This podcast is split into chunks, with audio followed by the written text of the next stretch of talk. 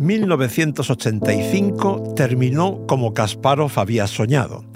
A los 22 años era el campeón del mundo más joven de la historia, un ídolo internacional y también el símbolo popular que necesitaban el presidente Mikhail Gorbachev y sus renovadores de la perestroika. Pero los 20 años siguientes, hasta que se retiró de la alta competición para jugarse la vida en su lucha política, fueron un constante vaivén de alegrías y disgustos. This story begins in 1985, when at age 22 I became the world chess champion after beating Anatoly Karpov. Soy Leoncho García, llevo 50 años enganchado al ajedrez, 39 como periodista y 37 trabajando para el diario El País. Muy pronto descubrí que el ajedrez es una mina de oro para un periodista porque tiene conexiones apasionantes con muchos campos del conocimiento humano. Inteligencia artificial, pedagogía, neurología, psicología, psiquiatría, matemáticas, cine, literatura, política internacional y 1500 años de historia documentada. ¿Os imagináis cuántos misterios e intrigas hay en 15 siglos?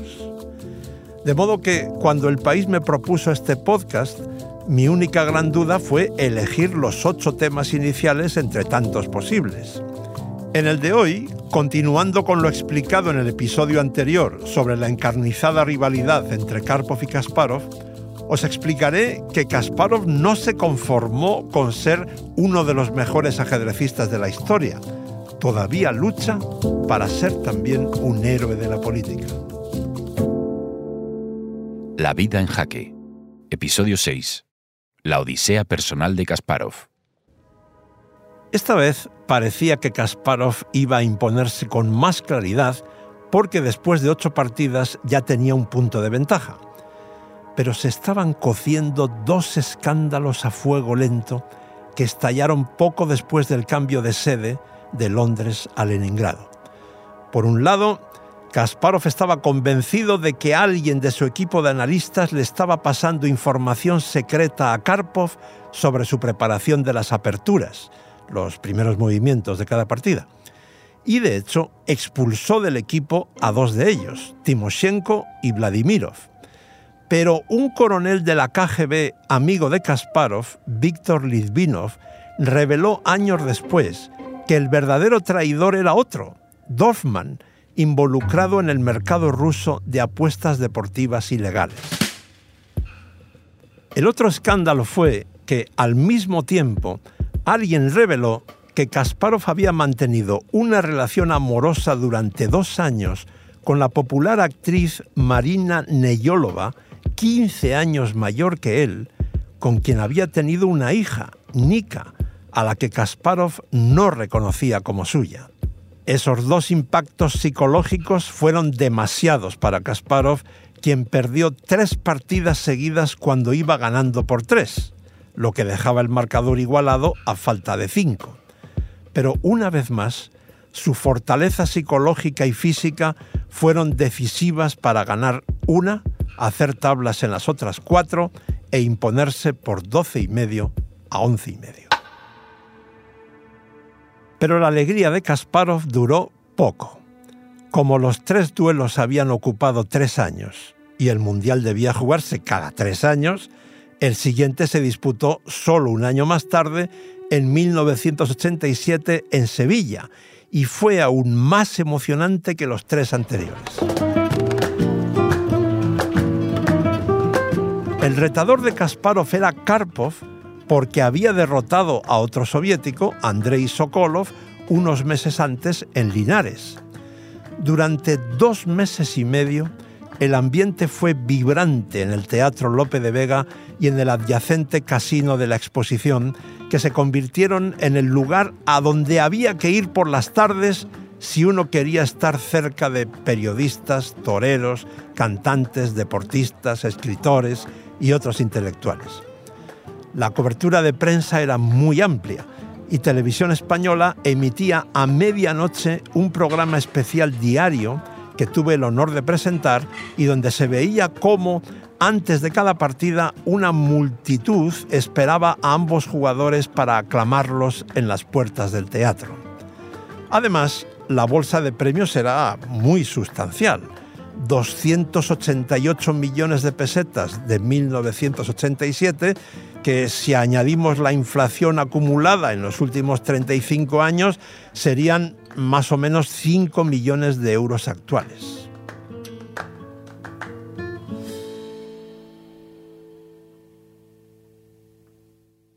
En el plano deportivo, el gran problema para Kasparov era que ya estaba harto de luchar contra Karpov y de las incesantes presiones políticas, mientras que, por el contrario, Karpov ansiaba recuperar su título y luchaba con denuedo por ello.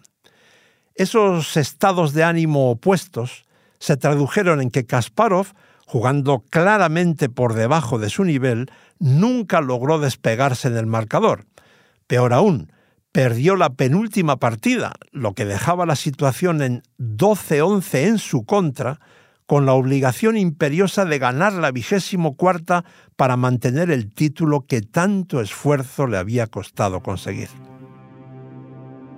La expectación generada por ese suspense tras dos meses y medio, añadida a la que se había producido durante los tres duelos anteriores, era tan grande que Televisión Española decidió retransmitir la última partida entera, durante siete horas en dos sesiones, en las que llegó a tener 13 millones de espectadores según las estadísticas de la empresa Ecotel. Esa cifra de audiencia se ha logrado muy pocas veces en la historia de la televisión en España. Y es la clave para entender por qué desde entonces, 1988, España es el país del mundo que más torneos internacionales organiza cada año.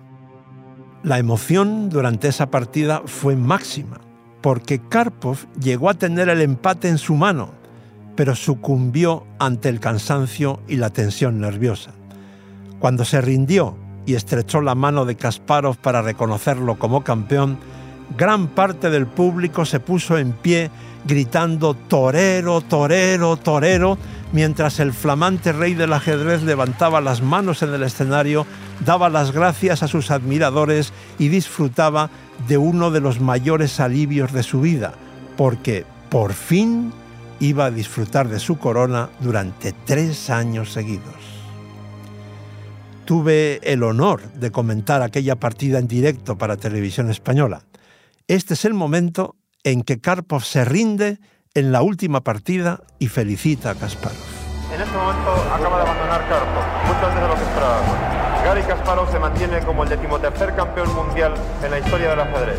Esta imagen es realmente hermosa y yo creo que va a pasar a la historia del deporte como una imagen bellísima. Los dos jugadores analizando la última partida después de que para uno de ellos este supone quizá el mayor disgusto de su vida.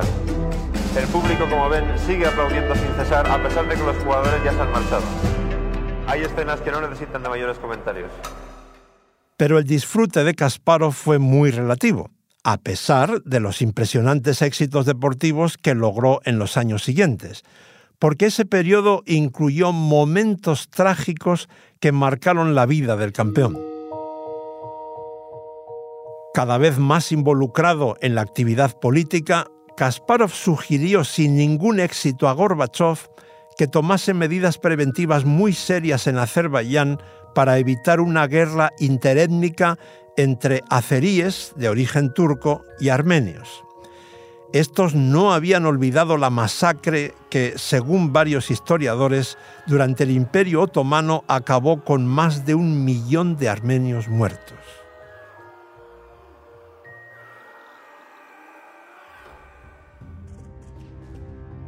Los hechos demostraron de forma harto dramática que los análisis políticos de Kasparov eran acertados. Cuando volvió a comenzar su preparación para un nuevo mundial contra Karpov, que había vuelto a ganar el torneo de candidatos, Kasparov vio cómo sus compatriotas se mataban por las calles y trasladó con suma urgencia a unas 50 personas, familiares y amigos, a su campo de entrenamiento habitual en Sagulba, a unos 40 kilómetros de la capital. La situación no hacía más que empeorar. Las líneas telefónicas con Sagulba se cortaron y el aeropuerto dejó de funcionar por falta de aviones. En Bakú, la lista de muertos y heridos aumentaba cada día y los saqueos e incendios eran constantes. Kasparov logró que sus amigos moscovitas enviaran un avión de más de 50 plazas a Bakú. Mientras tanto, al anochecer, metió a todos sus allegados en un autocar y dos coches que llegaron al aeropuerto por caminos vecinales. Ese avión fue el último que despegó de Bakú antes de que los rebeldes tomasen el aeropuerto. Tuve la suerte de localizar a Kasparov por teléfono en cuanto llegó a Moscú y le hice una entrevista para el país donde vertió durísimas críticas a la pasividad de Gorbachev. Pocos meses después, empezó a apoyar públicamente a Boris Yeltsin cuando la cotización política de este era todavía muy baja. Kasparov tenía cada vez menos amigos, pero contaba con su esposa, su hijo y sobre todo el potente motor de su madre para insuflarle una tremenda energía con la que se metió aún en más líos. Principalmente revolucionó el ajedrez creando organismos profesionales para luchar contra la corrupta e ineficaz Federación Internacional y atraer a patrocinadores privados. Pero esa hiperactividad afectó muy negativamente a la preparación de Kasparov, mucho más corta de lo habitual ante otro campeonato del mundo contra Karpov, cuya primera mitad se disputó en Nueva York desde el 7 de octubre de 1990 para continuar en Lyon, Francia. Otra vez hubo guerra de banderas, porque Kasparov rechazó jugar con la soviética y exigió hacerlo con la rusa. El árbitro decidió que no hubiera banderas. La calidad del juego fue más baja que nunca. Kasparov ganó la segunda partida, Karpov la séptima, el aburrimiento general se mantuvo con el marcador igualado hasta la partida 16, ya en Lyon, que ganó Kasparov antes de perder la 17 y volver a imponerse en la 18 y la 20. Tras empatar las dos siguientes, el campeón ya había retenido su título.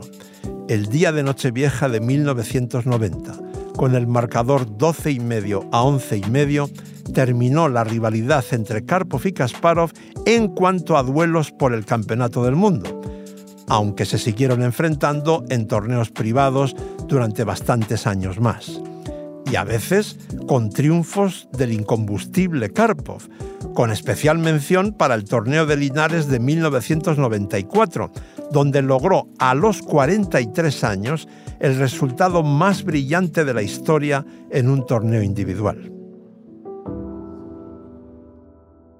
Kasparov siempre ha reconocido que aprendió muchísimo de Karpov, aunque llegase a odiarlo en los momentos más intensos de su rivalidad. Cabía suponer, por tanto, que la vida de Kasparov a partir de 1990, terminado el permanente dolor de cabeza que le causaba Karpov, iba a ser placentera. Pero no. De hecho, el lustro siguiente fue particularmente duro para el ogro de Bakú, como le habíamos bautizado los periodistas. Cada vez más involucrado en la política y en los negocios, ya no podía entrenarse de forma sistemática, aunque seguía siendo el mejor. En 1993, en Londres, defendió su título con éxito ante el británico Nigel Short tras provocar un cisma al rebelarse contra la Federación Internacional. De modo que ahora había dos campeones del mundo. Kasparov era el oficioso pero reconocido por la gran mayoría y Karpov el oficial. Años después, Kasparov admitió que provocar ese cisma fue uno de los mayores errores de su vida. Poco después de ese triunfo, su esposa, Masha, pidió el divorcio y se marchó a Estados Unidos con Polina, la hija de ambos. La madre de Kasparov no pudo aguantar más y dio un golpe encima de la mesa. Gary, no puedes seguir así. Además de estabilizar tu vida sentimental, debes concentrarte en el ajedrez y asegurarte de ser el campeón por lo menos hasta el año 2000. Si luego te quieres dedicar a la política, habrá tiempo. Kasparov obedeció, aunque con algunos apuros mantuvo la corona oficiosa en 1995 contra el indio Visvanathan Anand por 10 y medio a 7 y medio en el piso 107 de las Torres Gemelas de Nueva York, derrumbadas por un histórico atentado terrorista seis años después. Se casó de nuevo y tuvo inmediatamente una hija. Se tomó su entrenamiento bastante más en serio que antes y ganó casi todos los torneos que jugó. Sin embargo, el siglo terminó para él con dos derrotas muy dolorosas y de gran valor histórico. En 1997 cayó con gran escándalo ante la computadora Deep Blue en un duelo dramático en Nueva York, cuyos detalles ya os conté en otro episodio de este podcast. Y en 2000 perdió el título mundial ante su alumno más aventajado, el también ruso Vladimir Kramnik. Pero su gloria deportiva no termina ahí porque siguió siendo el número uno del mundo hasta el día de su retirada, tras ganar otra vez el torneo de Linares en 2005. Ese día, en una inolvidable rueda de prensa, Kasparov anunció que su próximo objetivo era nada menos que destronar a Vladimir Putin. El titular de la entrevista que le hice fue Puedo ser asesinado, pero lucharé contra Putin. Curiosamente, Karpov ya era entonces diputado del Parlamento de Rusia por el partido que apoyaba a Putin, y lo sigue siendo hoy. Nueve meses después de aquella conversación, el país me envió a Moscú para hacerle una entrevista política a Kasparov, quien ya había sido agredido y detenido un par de veces por sus actividades como opositor a Putin, y acababa de divorciarse de su segunda esposa, Julia, tras tener un hijo, Vadim. Eran días de elecciones al Parlamento Provincial de Moscú. Lo acompañé durante tres jornadas, visitando colegios electorales y también me permitieron entrar con él en una reunión del prestigioso Grupo Helsinki de Defensa de los Derechos Humanos estábamos siempre protegidos por guardaespaldas que se dividían en tres turnos 24 horas al día y nos movíamos en un coche blindado con los cristales tintados. Llegó el momento de la entrevista. Puse en marcha la grabadora y le pregunté, ¿ha leído usted Don Quijote de la Mancha? Muy sorprendido me respondió, sí, claro, pero ¿por qué me pregunta eso? Porque usted me recuerda a Don Quijote le expliqué, podría vivir muy cómodamente en el país del mundo de su elección, ganando dinero en actividades relativamente fáciles para usted, como conferencias, exhibiciones de partidas simultáneas o escribiendo libros, y sin embargo se está jugando la vida cada día en una lucha con muy pocas probabilidades de ganar.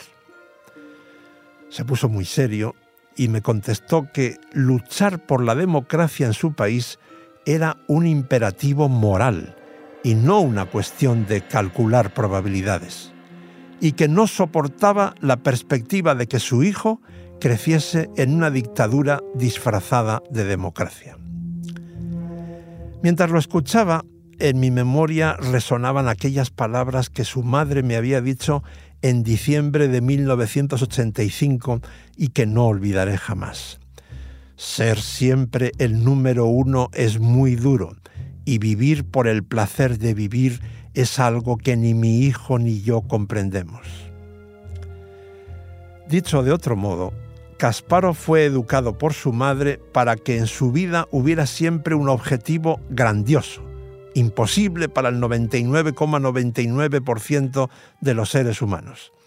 Destronar al superhéroe nacional Anatoly Karpov, ser el campeón del mundo más joven de la historia, enarbolar la bandera del género humano en la lucha contra las computadoras, mantener el número uno durante 20 años seguidos y de postre derrocar a Putin, nada menos.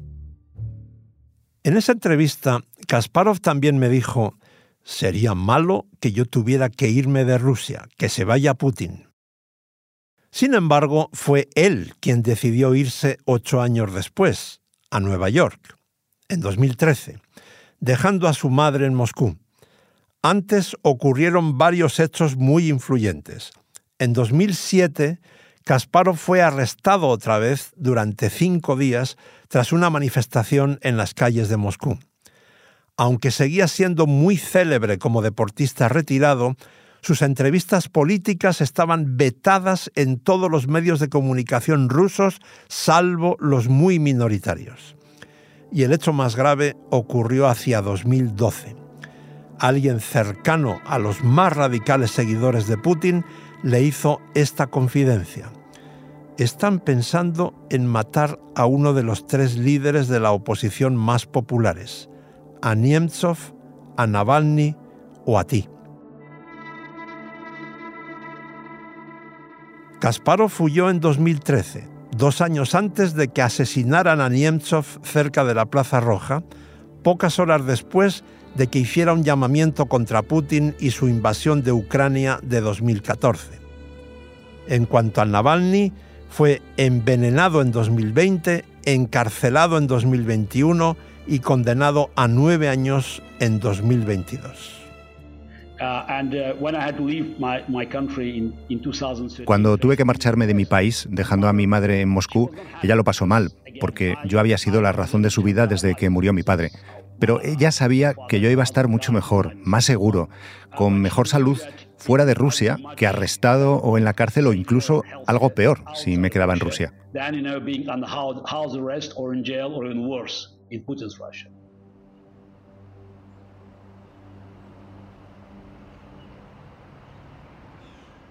Kasparov vive hoy en Nueva York bajo fuertes medidas de protección. Su madre murió durante la pandemia, pero él sigue hiperactivo. Preside una asociación internacional en defensa de los derechos humanos, da conferencias sobre estrategia empresarial a altos directivos, disputa una vez al año un torneo de élite de partidas rápidas y juega muchas por Internet y sobre todo ataca cada día a Putin en su cuenta de Twitter y en sus entrevistas con la prensa. Sus opiniones son muy respetadas porque los hechos han demostrado que tuvo mucha razón cuando en 2016 escribió el libro Winter is Coming, Llega el invierno, donde alertó de que Putin era un gran peligro para la humanidad. Mientras tanto, Karpov sigue siendo la antítesis de Kasparov, aunque también es hiperactivo. Hasta la agresión a Ucrania de febrero de 2022 seguía viajando por todo el mundo con frecuencia, dando exhibiciones, conferencias y entrevistas o inaugurando clubes de ajedrez que llevan su nombre. También sigue ayudando a las víctimas del accidente nuclear de Chernóbil y tiene una empresa de coches eléctricos.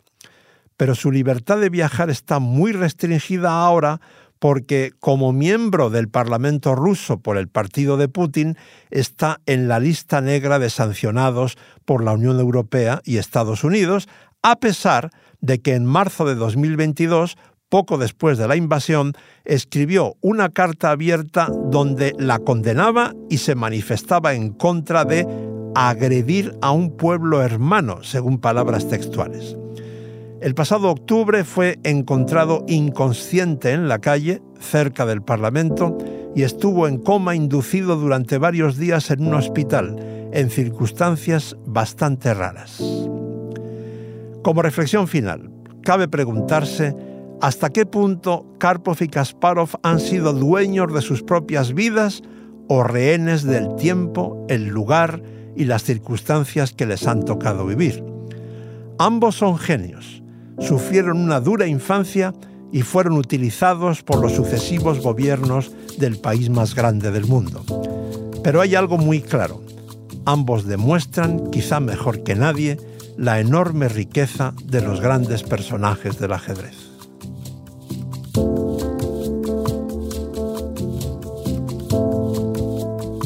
La vida en jaque, historias de ajedrez, es un podcast del País Audio escrito y narrado por mí, Leoncho García, producido por José Juan Morales, editado por Ana Rivera, grabado por Camilo Iriarte, con diseño sonoro de Nacho Taboada y dirección de Silvia Cruz La Peña.